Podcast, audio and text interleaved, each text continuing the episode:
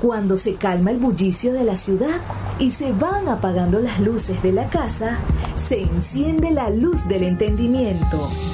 Desde este momento comienza Puerto de Libros, Librería Radiofónica, programa que contiene todos sus elementos tipo A. Puede ser escuchado por niños, niñas y adolescentes sin la supervisión de padres, madres o representantes.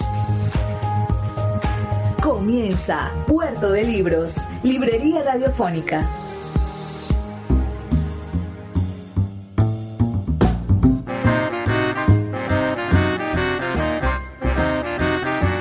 Bienvenidos a Puerto de Libros, Librería Radiofónica. Les habla Luis Peroso Cervantes, quien de lunes a viernes de 9 a 10 de la noche utiliza el canal de la Red Nacional de Emisoras Radio Fe y Alegría para llevarles una ventana a los libros, para ofrecerles un boleto que les permitirá embarcarse en esos barquitos de papel que llamamos libros y surcar el océano de la imaginación, los ríos del conocimiento, el mar de la aventura literaria.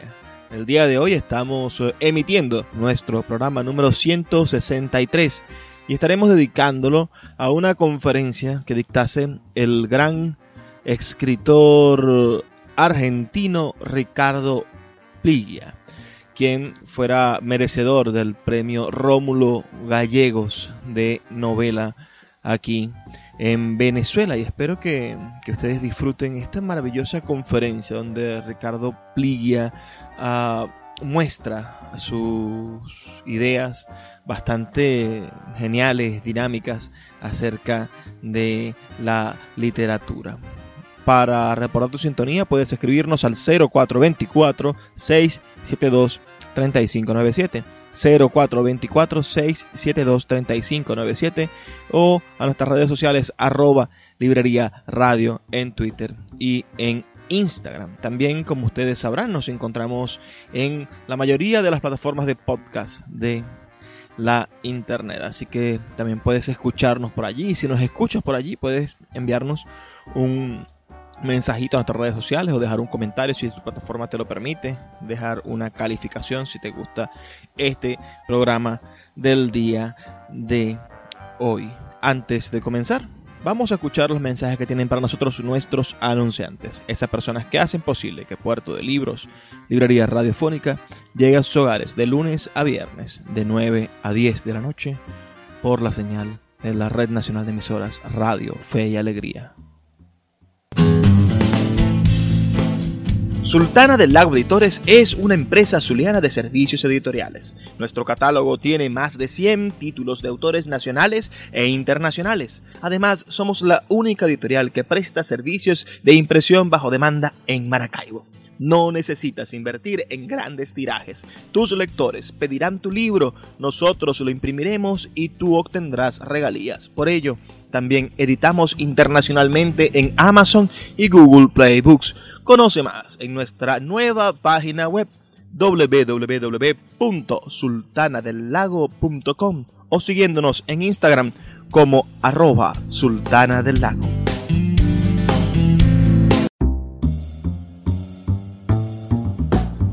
Ricardo Emilio Piglia Renzi nacido el 24 de noviembre del año 1941 en Argentina y fallecido también en Argentina, en la ciudad de Buenos Aires, el 6 de enero del año 2017. Fue escritor y crítico literario argentino.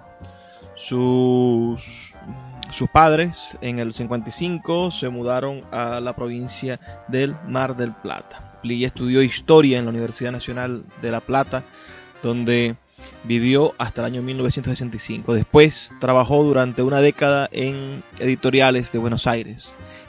Dirigió la serie Negra, famosa colección de novelas policiales que difundió a grandes escritores de nuestra literatura policial en el mundo. Decía Piglia, empecé a leer policiales casi como un desvío natural de mi interés por la literatura norteamericana. Cuando uno lee a Figueroa luego a Faulkner y rápidamente se encuentra con Hammett y con Davis Godis. Más tarde, entre 1968 y 76, leí Policiales por Necesidad Profesional, ya que dirigía una colección. Todo esto lo dijo en una entrevista. durante la dictadura militar de su país, abandonó el, Argentina y se fue al exilio. Eh, Ricardo Piglia es uno de los novelistas más destacados. Él, tiene una, obra poética que ha merecido increíble cantidad de, de premios, ¿no?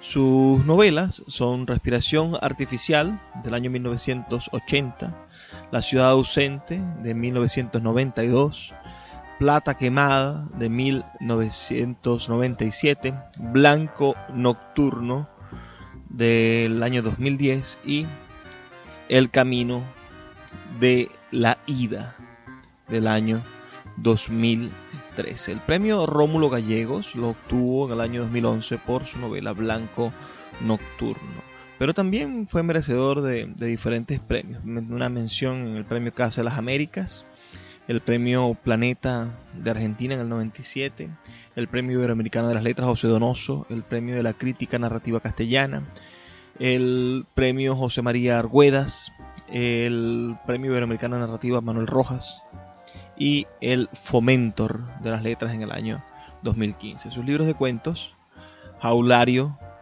del 67, ah, La Invasión del 67 también, Nombre Falso del 75, Prisión Perpetua de 1988, Cuentos Morales de 1995, El Pianista de 2003 y ya póstumo se publica en el 2018 Los casos del comisario. También tiene otro tanto de libros de ensayo. Vamos a seguir comentando sobre la vida de Ricardo Piglia a lo largo del programa y vamos a estar comentando su conferencia, esta conferencia que dictó en el en la cátedra Alfonso Reyes en México y que espero que sea de su completo agrado.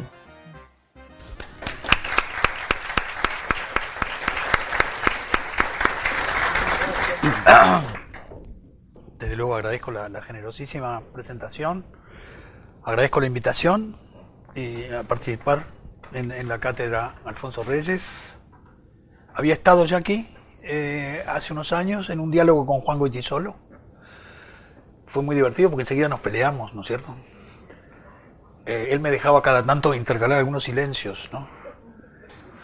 Eh, y también insistía mucho en la gran tradición española, ¿no? Y, no, la Celestina y la Chipreste de Ita, y, que me parecía extraordinario, pero yo trataba de, decir, bueno, también tenemos a, a, Borges y a Marechal, no sé. Así que fue muy... Tengo un gran recuerdo de ese momento, porque admiro muchísimo, admiro muchísimo a Solo. Y entonces, como recordaba el ámbito, tomé unas notas sobre la cuestión de la tecnología cómo afecta, digamos, a la, literatura la, problemática contemporánea, ¿no? De, los cambios técnicos, tecnológicos que todos estamos discutiendo. Por eso, el título ¿Qué será la literatura? tiende a plantear dos cuestiones. Una es, bueno, cuál, no, no preguntarnos qué es la literatura, que es una pregunta sobre su esencia, y que no es una pregunta que no ha sido una pregunta fructífera. La pregunta sobre la esencia de la literatura, ¿no es cierto? Las respuestas, ya sea la, del formalismo ruso o la de Sartre, eh, que se formularon en cierto sentido la cuestión, eh, por momentos perdía de vista el carácter histórico de esa, de esa práctica y la dificultad de fijarla en un momento determinado. Y sería bueno alguna vez hacer una historia de cómo fue definida a lo largo del tiempo por la crítica y los escritores. En cambio, pensar que será literatura tiende a a, ver esta práctica como algo, un punto de fuga, digamos así, del que podemos prever algunas metamorfosis. Y también tiene algo de la mirada infantil, ¿no? De la, mirada del chico que se pregunta por un objeto. Distanciarnos un poco de lo que ya sabemos sobre la literatura y pensarla con una mirada un poco más distanciada, que, que intente pensarla como si por primera vez se estuviera frente a esta práctica, ¿no? Yo he dicho a veces en broma, ¿no? Que si la sociedad, si nuestra sociedad no hubiera encontrado la literatura ya hecha, no la hubiera inventado, ¿no? No creo que hubiera inventado una práctica tan solitaria tan contraria, digamos, a la lógica rápida de la sociedad de un individuo que en su casa escribe unos textos que nadie le pide, ¿no? Y que nunca se sabe qué valor tienen, o, en todo caso qué precio tienen, ¿no? Así que tenemos la suerte de que la literatura ya había sido inventada, digamos, y por lo tanto lo que hacemos ahora es reformularla y volver a pensarla. En relación con, la literatura, eh, la novela especialmente, tiene con la técnica una relación que me parece distinta al tipo de relación que tienen las artes plásticas, digamos, o la música. Y sobre eso quisiera reflexionar brevemente y quizá luego conversar con ustedes. Uno, uno de, los, de, los, de los elementos que, podemos encontrar en la literatura es que cierto mal uso del, instrumento técnico ha producido ciertos efectos. ¿no?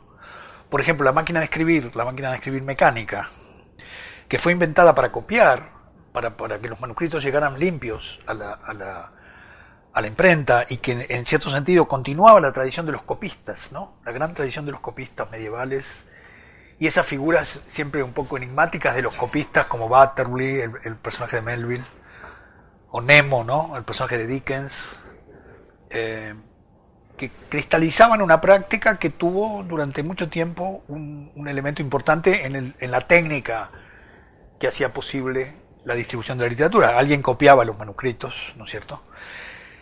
La máquina de escribir, que fue, como digo, inventada para, ese trabajo, eh, cambió de función y los escritores rápidamente empezamos a usarla para escribir directamente eso, ¿no es cierto?, nuestros textos en, la máquina.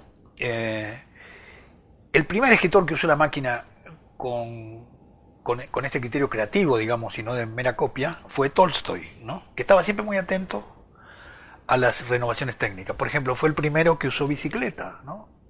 Fue uno de los primeros, no diría el primero, pero fue uno de los primeros que usó la bicicleta en, en Europa. Y estuvo siempre muy atento a la fotografía. Entonces hay unas fotografías muy cómicas de Tolstoy que parecía siempre un sacerdote.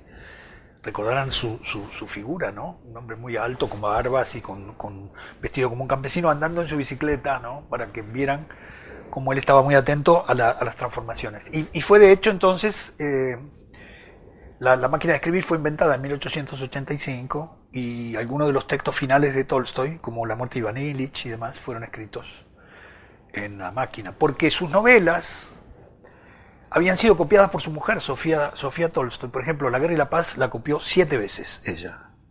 Y al final pensaba que la novela era, de ella, ¿no es cierto? Porque la, había copiado tantas veces. Y empezaron unos conflictos con Tolstoy que terminaron muy mal, porque desde luego, si uno copia siete veces esa novela, este, algo comparte, ¿no es cierto?, con el que la ha escrito, ¿no? Porque cada, cada corrección suponía, cada corrección de esto suponía una nueva versión que había que volver a copiar, ¿no? Era un trabajo muy increíble. Entonces, eh... Escuchas Puerto de Libros con el poeta Luis Peroso Cervantes. Síguenos en Twitter e Instagram como arroba Librería Radio. El poeta Luis Peroso Cervantes le acompaña en Puerto de Libros, Librería Radiofónica, por Radio Fe y Alegría, con todas las voces.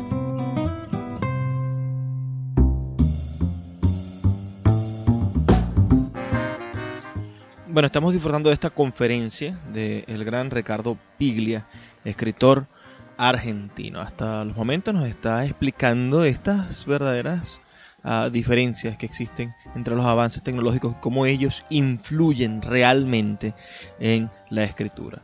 Estábamos, quedamos en, comentarios sobre Tolstoy, ¿no? Me maravilló esa, ese chiste de, de, la esposa de Tolstoy, que se creía de cierta manera dueña de la novela porque lo había transcrito tantas veces. Puedes enviarnos tus comentarios al 0424 672 3597 0424 672 3597 o a nuestras redes sociales arroba librería radio en Twitter y en Instagram. Vamos a seguir escuchando la voz de Ricardo Piglia, este maravilloso cuentista y novelista argentino.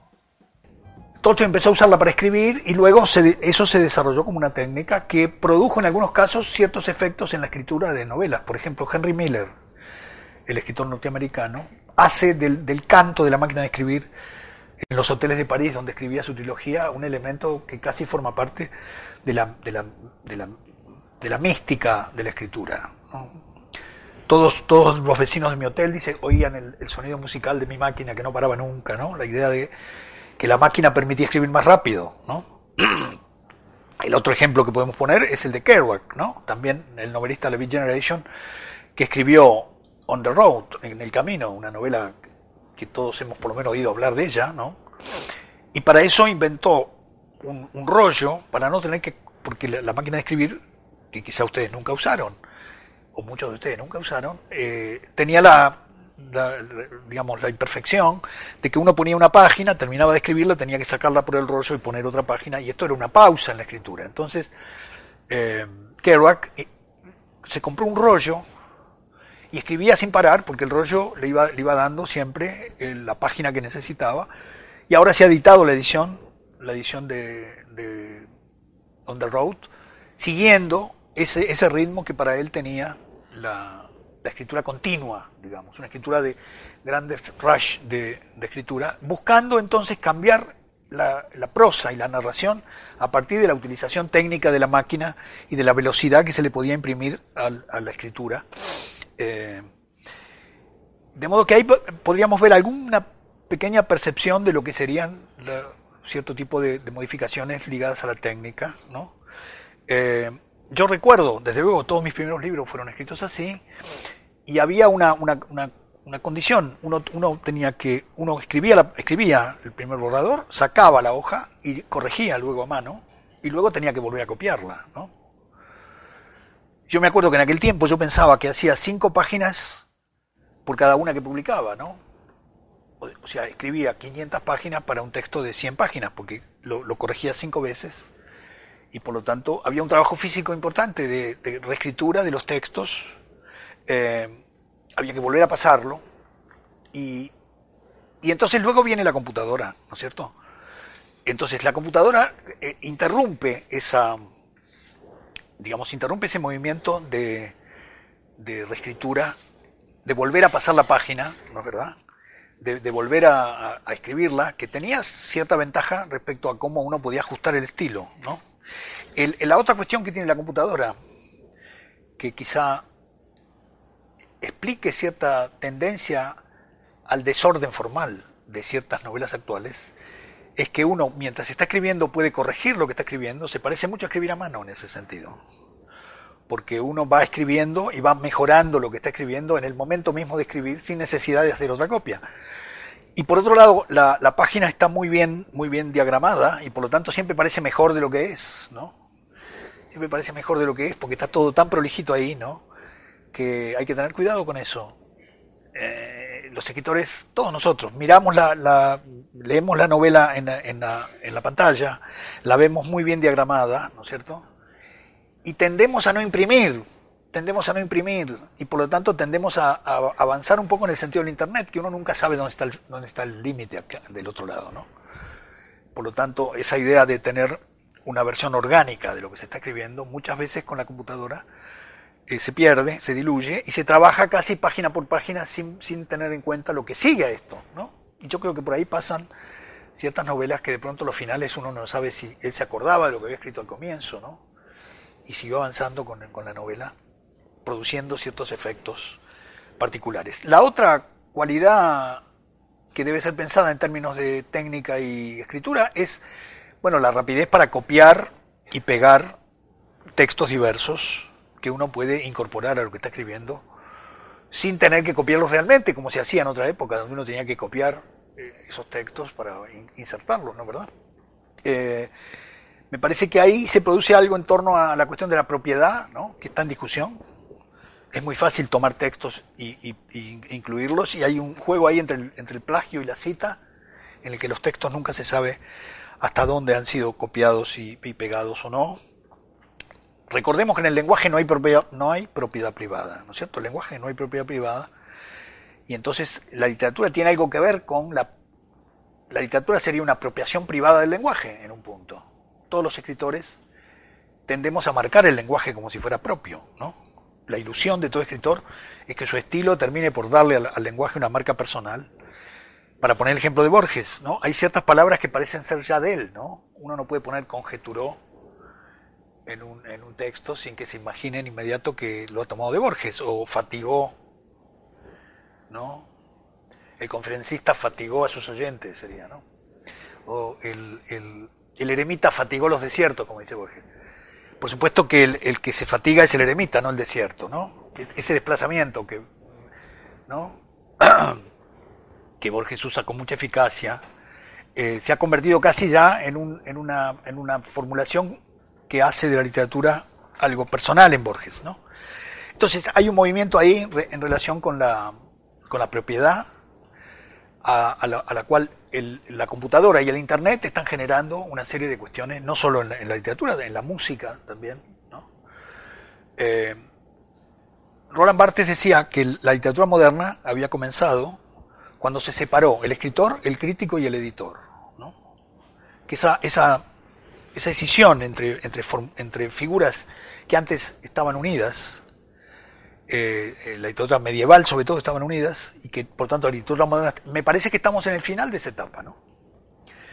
Que hoy cualquier escritor joven puede ser al mismo tiempo su editor, ¿no es cierto? Y habitualmente los escritores practican la crítica en los blogs y practican la, la, la crítica en, lo, en, el Facebook. Es decir, que las funciones, y estamos viendo la declinación de los suplementos literarios, paréntesis me han dicho que ahora va a ser el ángel, ¿no? Que, me dijeron murió el ángel. Y yo dije, bueno, murió el ángel. ¿Qué ángel será? Pensé yo, ¿no? Pero parece que es un suplemento cultural que tiene una, una gran tradición, así que era un ángel. No voy a decir que sea mejor que se muera ese ángel, pero, pero era más interesante que la muerte de un ángel. ¿no? Bueno, lo cierto es que lo, los suplementos literarios que, que, fueron el espacio de los críticos, digamos, está siendo eh, superado por la, las intervenciones en la web, donde la, los juicios, más allá de, que estemos a favor o no, los juicios sobre literatura y las intervenciones están circulando de una manera mucho más personalizada, sin necesidad del espacio profesional de la crítica de los suplementos. Entonces, esta idea de Bartes de que esas funciones, cuando se independizaron, crearon la, literatura moderna, tendría que hacernos pensar que estamos en un límite respecto a la transformación de la literatura en la medida que esos, esos movimientos se, se han comenzado a, a unificar. Eh, por otro lado, yo diría que la que podríamos ver también otra pequeña, esta sería entonces una breve posibilidad de una historia de la relación entre la técnica y la literatura, es decir, la, la novela y la literatura no han sido tan afectadas o no han estado tan atentas ni, ni han necesitado tanto de la técnica en el sentido la tecnología como ha sucedido con las artes plásticas, donde el invento de la fotografía produjo una serie de efectos, donde ciertas invenciones que tienen que ver con, con, determinado tipo de material que se usa en la pintura, lo mismo pasa en la música con la música electrónica. Ciertas artes están más ligadas a las transformaciones eh, tecnológicas y responden más rápidamente a las, a las transformaciones tecnológicas en su, en su modo de encarar la, la construcción artística. Lo mismo con el cine, ¿no es cierto? con la fotografía. Hoy cualquiera puede filmar o puede tomar fotos este, mientras alguien habla, mientras que antes era uh, una, un, un, trabajo distinto. Hoy se ha democratizado muchísimo ese acceso a la técnica. En el caso de la literatura, eh, las cosas no son tan, tan visibles. Yo creo que el, el, instrumento que produjo la transformación más nítida fue el grabador, ¿no? que hoy también es un objeto absolutamente cotidiano, y, pero no lo fue siempre, ¿no? Yo traje aquí una cita de, del escritor argentino Eduardo Wilde, ¿no? En su libro Viajes y Observaciones en Estados Unidos, él asiste a una, a una exposición de inventos de Edison, ¿no?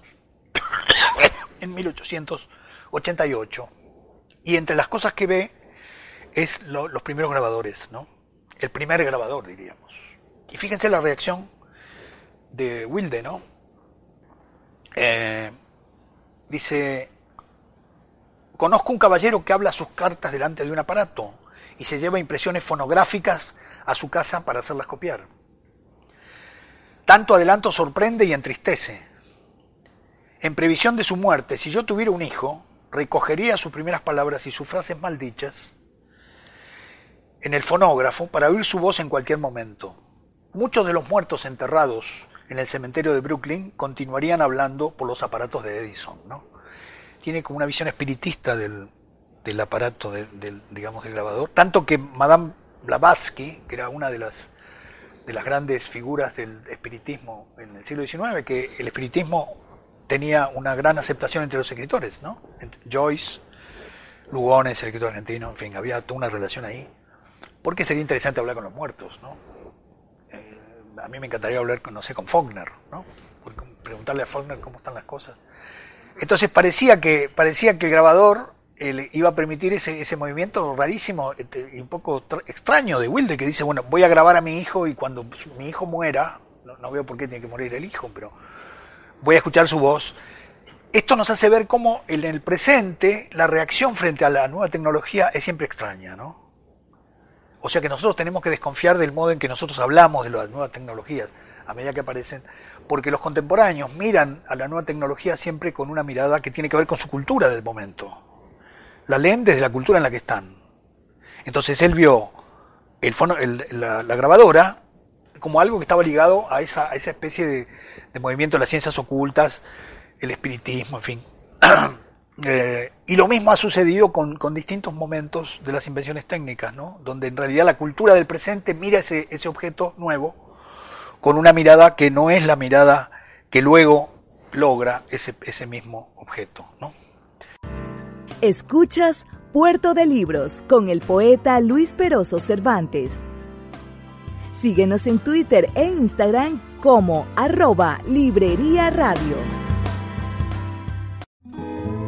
El poeta Luis Peroso Cervantes le acompaña en Puerto de Libros, Librería Radiofónica, por Radio Fe y Alegría, con todas las voces.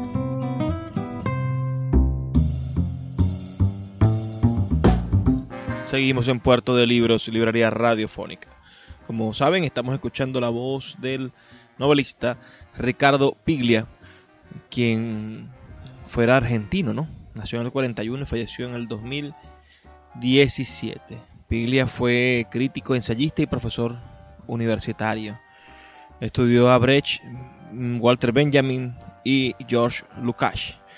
Ah, también estudió a Erich Auerbach, y a Bernat, a los rusos Taninov y Bakhtin. Y a otra cantidad de, escritores. Escribió sobre su propia escritura, hizo autocrítica y elaboró ensayos sobre Robert Art, Borges, Sarmiento, Macedonio Fernández y otros escritores argentinos. Plidia vivió en Estados Unidos, donde fue profesor en diversas universidades, entre las que figuran la de Harvard y la de Princeton, en las que dio clases durante una quincena de años. De la segunda, de Princeton, se jubiló a finales del año 2010.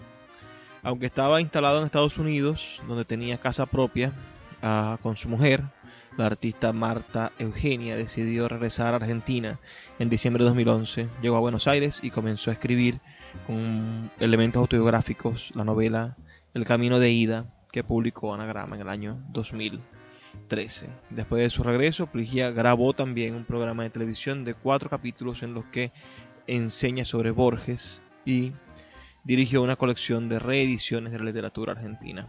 Junto al músico Gerardo Gandini compuso la ópera La ciudad ausente, basada en su propia novela, estrenada en el Teatro Colón el año 1995. Como antólogo, publicó, entre otros libros, Crímenes Perfectos y Las Fieras, ambos con obras del género policial.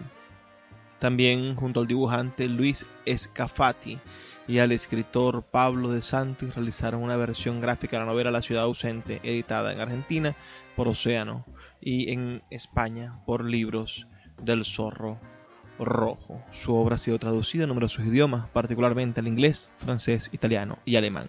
Sigamos escuchando esta conferencia maravillosa, bastante amena, del gran Ricardo Piglia, premio Rómulo Gallegos de novela aquí de nuestro maravilloso país. Este premio que era el premio más importante que, que entregaba nuestra nación. Sigamos entonces escuchándolo.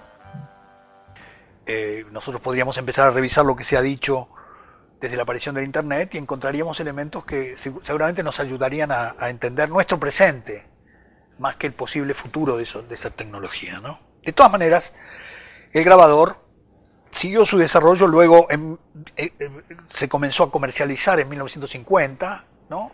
aparecieron los grabadores de cinta.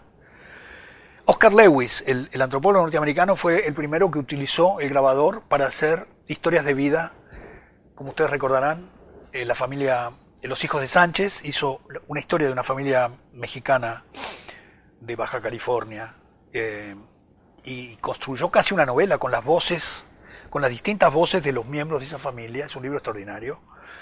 Igualmente su libro La vida, que, es, un, que es una, narración coral de las prostitutas puertorriqueñas de Nueva York. Y me parece que ahí sí podemos encontrar un elemento técnico que produjo modificaciones en la, en la narración. ¿no? Por un lado, el nuevo periodismo está muy conectado con la aparición del grabador, que permite las historias de vida y permite reportear. Hoy parece tan sencilla la operación por la cual cualquiera viene y graba una, una conversación o graba una entrevista, mientras que en otra época las cosas eran muy distintas. Entonces, el grabador está muy ligado a la aparición del nuevo periodismo, está muy ligado a la, a la aparición de la no ficción, ¿no es cierto? Está, quiero decir, está muy ligado a, también a la capacidad de resolver la tensión entre oralidad y escritura. Porque no solamente el grabador capta la historia, sino también graba los modos de decir. De modo que hoy es mucho más sencillo, no es como Rulfo, digamos, que tenía que construir esas lenguas. Uno puede ir a cualquier pueblo en México y buscar a algún campesino y grabar y va a escuchar esa sintaxis y ese léxico y el grabador le va a permitir reproducir la voz.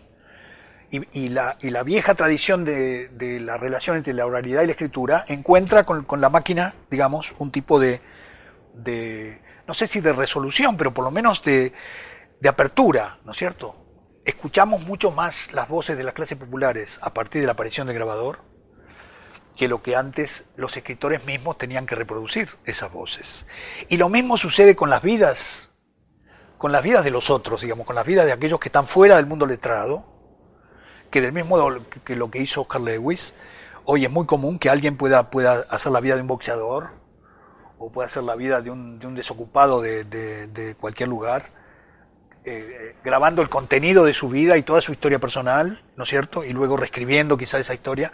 De modo que el grabador sí me parece que es un, esa posibilidad de copiar la voz, y de copiar la historia de aquellos que están fuera del mundo letrado, me parece que sí, quizá podemos decir, produjo una transformación en la, en la escritura y generó un, campo nuevo, como es la cuestión básicamente de la no ficción. Esos libros que son, digamos, libros donde el, el narrador va al lugar, casi como si fuera un antropólogo, ¿no? lo que hacía Monsiváis en muchos casos, eh, o en lo que en la Argentina hacía Rodolfo Walsh, Alguien va a un lugar, vive ahí y graba las distintas versiones y con eso construye una narración que, eh, digamos, podríamos considerar una forma eh, narrativa, no, sé si, desconocida, pero bastante nueva, ¿no es cierto? Por otro lado, también el grabador ha influido en la escritura de novelas. El escritor argentino Manuel Puig, luego de, la traición de Rita Hayworth y, y, Boquitas Pintadas, en sus novelas siguientes, El beso de la mujer araña, Pubis Angelical y Maldición Eterna, él hizo, hacía la siguiente, yo lo veía mucho en esa época, él graba, eh, supongamos, en, en Maldición Eterna, él, ustedes recuerdan, es un homosexual y un, y un guerrillero marxista que conviven en una celda. Entonces, él grabó la historia real de un, de un militante marxista y, lo, y, y donde habla a Reggie, es lo que había grabado. Él, o sea, Puig era tan realista que no quería imaginar cómo era la vida de un guerrillero, sino que grabó la vida real de un guerrillero exilado y, luego la contrapuso con esa voz débil del, del, chico gay que cuenta las películas. En Puig Angelical, que es una novela que sucede en México, la historia del, del exilado político, que creo que se llama, bueno, me acordaba el nombre, ahora no me acuerdo, eh, hizo lo mismo, eh, un militante argentino de, del peronismo, digamos, que estaba exilado en México, eh, eh, Manuel grabó su vida e incorporó ese relato como una voz más en una novela contrapuesta a la voz de la mujer que se está muriendo de cáncer. O sea que en era siempre una voz fuerte de una historia real, que él trabajaba como una grabación con, con ese narrador débil, frágil, que, es característico de, Puig. ¿no? En Maldición Eterna, él hace lo mismo, graba al sociólogo marxista que, que se gana la vida eh, llevando por la ciudad a un viejo paralítico, un anciano que está muy enfermo, y este joven sociólogo que no tiene trabajo se gana la vida eh, como acompañante. Y por supuesto, Manuel había grabado a un, a un estudiante de sociología muy avanzado de Columbia para tener todo ese universo y poder contraponerlo al mundo de, del, hombre anciano, digamos, tal vez un narrador fácil. Y por fin, en, Sangre de Amor Correspondido, eh, él graba directamente la historia. La historia que se lee en Sangre de Amor Correspondido, que es una historia de amor de un chico brasilero, es absolutamente un, una grabación. Incluso eh, pues hace un contrato, hace un contrato con el sujeto que le cuenta, y luego tiene un conflicto, porque cuando la novela tiene éxito hay un conflicto con eso, ¿no? Porque la otra pregunta es de quién es esa vida, ¿no? Esa es la otra pregunta que no aparece muchas veces en, en, la, en, la, en la, línea de lo que podríamos llamar el nuevo periodismo o, lo, o, la no ficción, ¿no verdad? Alguien copia la vida de otro, digamos, y firma el libro, en fin, lo que pasó con Rigoberta Menchú, ¿no? Y esta mujer que se llamaba Burgos, creo, Elizabeth Burgos. Elizabeth Burgos había grabado la vida de Rigoberta Menchú y, el libro de Rigoberta Menchú era también era de Rigoberta Menchú porque se había grabado su vida. Entonces, lo que quiero decir es que el grabador sí, podríamos decir, ha producido algunos, algunos cambios en la escritura narrativa en relación a la captación de la voz y en relación a la captación de vidas ajenas a la experiencia del letrado, lo que llamamos nosotros, o lo que se suele llamar la voz del otro, ¿no? la voz de aquel que está afuera de la cuestión. Entonces, me parece que ahí podríamos encontrar algunos, algunos, algunos pequeños, pequeños indicios para hacer ver que la, que la relación de la literatura, de la narrativa con la técnica, de la literatura con la técnica, eh, tiene particularidades en el caso de la novela. Y yo quisiera también re retomar esta mirada tentativa, histórica tentativa, ¿no? Bueno, tenemos la máquina de escribir, este, tenemos el grabador, etcétera. ¿Y qué, qué modificaciones? Ahora tenemos la computadora. ¿Qué modificaciones vemos? Yo, yo en el caso, disculpen, hace mucho frío por acá ahora, eh, así que estoy con un poco de catarro. Eh, por ejemplo, en relación a las nuevas tecnologías, yo lo que veo es la, la aparición, digamos, argumental del asunto.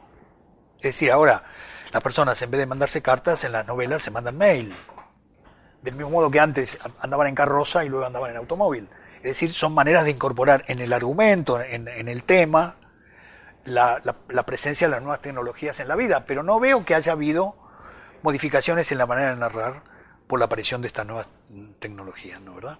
Vamos a tratar de hablar dos minutos sobre esta cuestión, pero antes quisiera retomar la cuestión de la historia y decirles que de la historicidad eh, y, y, referirme a un a también a otro movimiento de la técnica que tiene más que ver con la circulación del arte. Es decir, cuando aparece el cine, y sobre todo el cine sonoro, la novela pierde su público, ¿no? Y esto muchos escritores lo han percibido. La novela, el público se va hacia el cine, digamos, eh, busca la, ficción imaginaria en el cine, y la novela, que había sido el gran género popular con, con Dickens y con, y con, y con Balzac, eh, queda como, como escindida respecto a la, a la potencia que tiene el nuevo medio, que es el cine, para captar el imaginario colectivo. Y la novela queda suelta, digamos. Entonces ahí muchos dicen la novela ha perdido público por culpa de Joyce o por culpa de Kafka, por esas experimentaciones que han alejado al público tradicional. Es al revés, porque el cine sacó al público masivo de la lectura de novelas, fueron posibles Kafka, eh, Joyce, Proust, es decir, que el, y, lo mismo le pasa al cine cuando aparece la televisión. Cuando el cine pierde su público porque la televisión se convierte en el nuevo, en el nuevo medio tecnológico que capta el imaginario colectivo, el cine, que había sido hasta ese momento un arte menor, a partir de Calle de Cinema se convierte en una especie de, de alternativa al mundo ya considerado eh, de, de- cultura de masas de la televisión y aparece la- la reconsideración de los grandes artesanos del cine de Hollywood como grandes artistas, Hitchcock o John Ford. Es decir, que otra vez el, género que queda fuera de la modernidad o, o fuera del desarrollo tecnológico se estetiza, diríamos nosotros, ¿no? Toma una carga artística que no tenía antes, el cine no tenía esa carga artística que tiene cuando aparece la idea del director como el creador. Y las novelas no estaban vistas con esa categoría de experimentación que le dan Joyce o Kafka. Escuchas Puerto de Libros con el poeta Luis Peroso Cervantes. Síguenos en Twitter e Instagram como arroba Librería Radio. El poeta Luis Peroso Cervantes le acompaña en Puerto de Libros, Librería Radiofónica, por Radio Fe y Alegría, con todas las voces. Y luego, cuando aparece Internet, es la televisión la que, es, la que se estetiza. Hoy miramos las series de televisión como grandes acontecimientos artísticos, o como, o como un elemento que puede ser discutido en la academia, o puede ser discutido la serie Los Sopranos, o la serie The Wire, o Lost. Pero justamente porque la televisión está perdiendo totalmente su lugar, sustituido por, el, por, por, por Internet, y estoy seguro que en el futuro, en un futuro que quizá no sea muy lejano, el, mail y el blog y, este, y el Facebook van a estar en los museos como formas artísticas que fueron superadas por otras que no podemos imaginar todavía, ¿no? Lo que quiero marcar con esto es que cuando un- una tecnología sustituye a otra, la anterior toma características artísticas, estéticas, estetiza, consigue, u- eh, eh, su público se, se, se concentra, se, se achica, digamos así, pero al mismo tiempo logra una, un reconocimiento que en el momento en que era un arte muy popular no, te- no, no, no había alcanzado, ¿no, ¿no es cierto? Eh, de modo que por ahí me parece que habría también otra manera de, de- una, una, una, una forma de pensar. Esta cuestión es ver cómo los, los, los elementos técnicos influyen sobre la creatividad, no solo sobre los contenidos. La otra es cómo el desarrollo de la tecnología va produciendo modificaciones en la recepción del arte y cómo las, formas nuevas que abren nuevos públicos eh, hacen que, la- que las formas anteriores encuentren su lugar en los museos, podríamos decir, empiezan a encontrar su lugar eh, fuera de allí. Y eh, antes de terminar, dos palabras más sobre de qué manera, de qué manera podemos decir que todo esto, este, este movimiento ha influido sobre la lectura, ¿no? Eh, ¿Qué es lo que persiste en los modos de leer y qué es lo que ha cambiado a partir de la existencia de las nuevas tecnologías? Eh, lo que podemos decir es que los soportes que sostienen la lectura se han, han ido cambiando, ¿no? Empezamos con los papiros, los rollos, los códices, los libros y la, y la pantalla hoy, ¿no? Ahora, ¿qué pasa con el modo de leer, con la, con la actitud de la lectura, no? Yo tiendo a pensar que, la, lectura como tal eh, no ha cambiado. Lo que ha cambiado es la circulación de los textos a los cuales tenemos acceso. Digamos, lo, que ha cambiado es la, posibilidad que tenemos hoy de acceder de una manera instantánea a un conjunto amplísimo de, de textos. Pero nuestra, nuestra capacidad de lectura está circunscripta a unos ritmos que, no han variado. Siempre estamos descifrando un signo, después otro signo, lo hacemos con mucha rapidez y calidad, ¿no es cierto? Pero siempre será la operación de un signo y otro signo que nos permite construir una palabra y luego la palabra la frase, ¿no es cierto? Yo digo en broma, leemos a la misma velocidad que en los tiempos de Aristóteles, ¿no?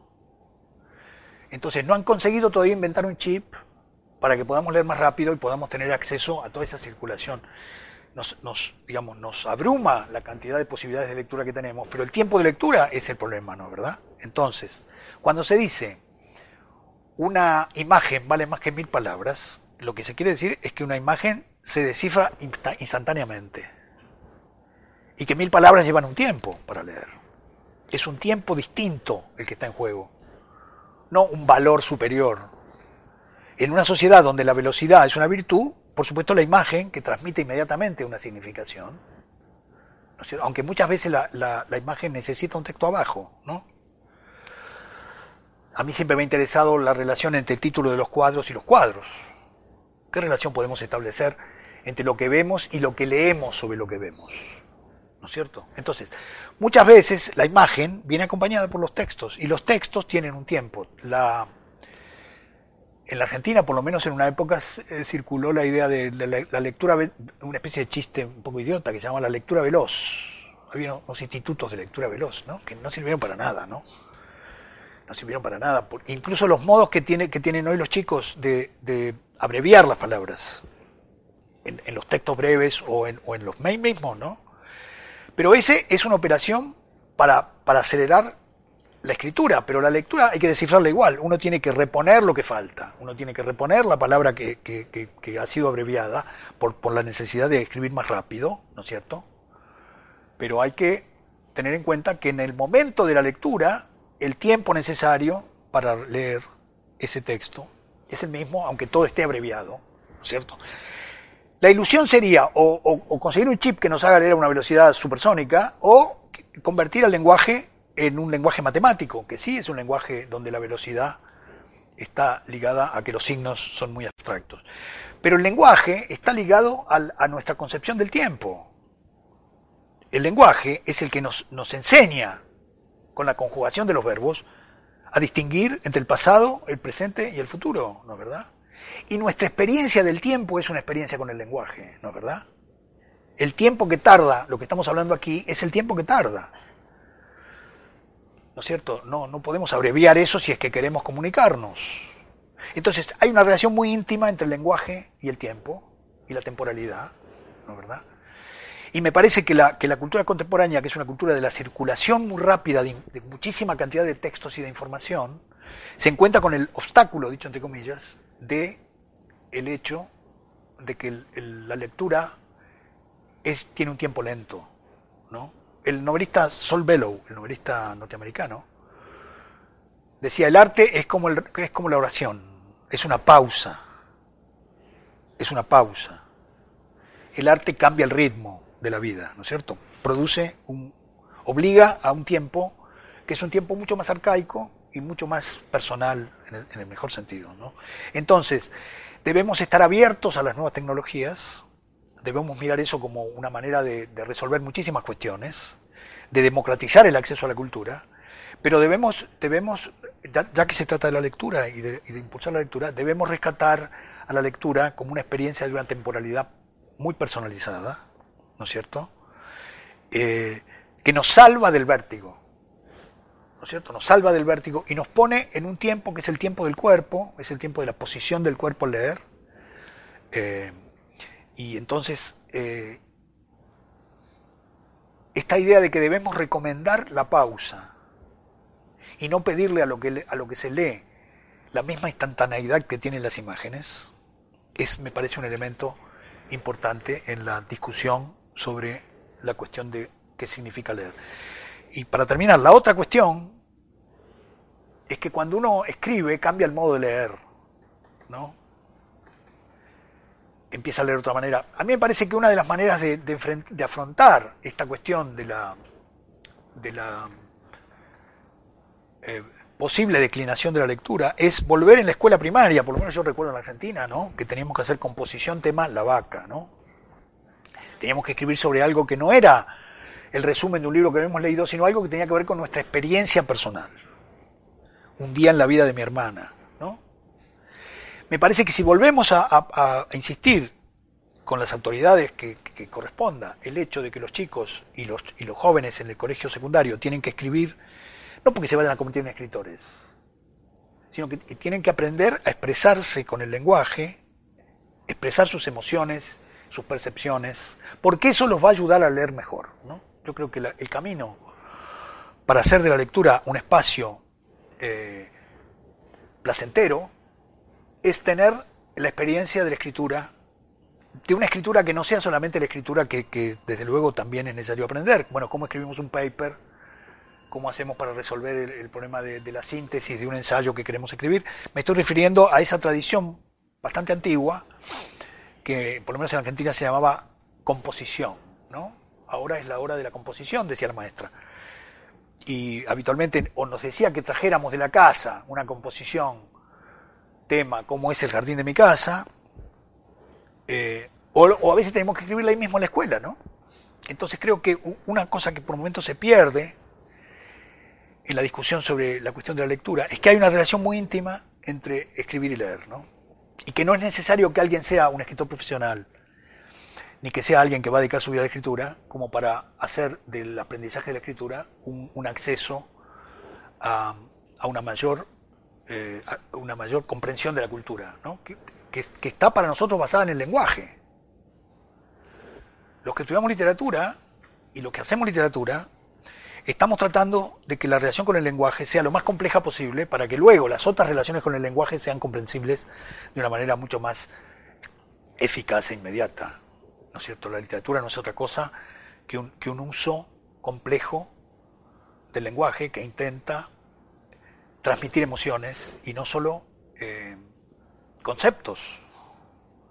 ¿no? Cuando se dice, no entiendo este relato, yo digo, bueno, ¿qué quieres entender? ¿no? ¿Qué quiere entender un relato? ¿O qué quiere entender el amor? ¿No? Uno entiende, no sé, entiende el 20% del otro, más o menos, así, digamos, ¿no? Es decir, la idea de la comprensión como, tomando como modelo de la comprensión un teorema o tomando como la comprensión, objeto de comprensión, una cuestión cuya resolución es puramente racional, no, no, no se condice con el arte cuya comprensión es mucho más emocional y es mucho más particular y no responde a la lógica de una comprensión total. ¿no? De modo que también lo digo de esta conferencia. ¿no? Eh, espero que hayan entendido un 5% digamos, de lo que traté de decirles y con eso ya estaría yo satisfecho. Muchas gracias.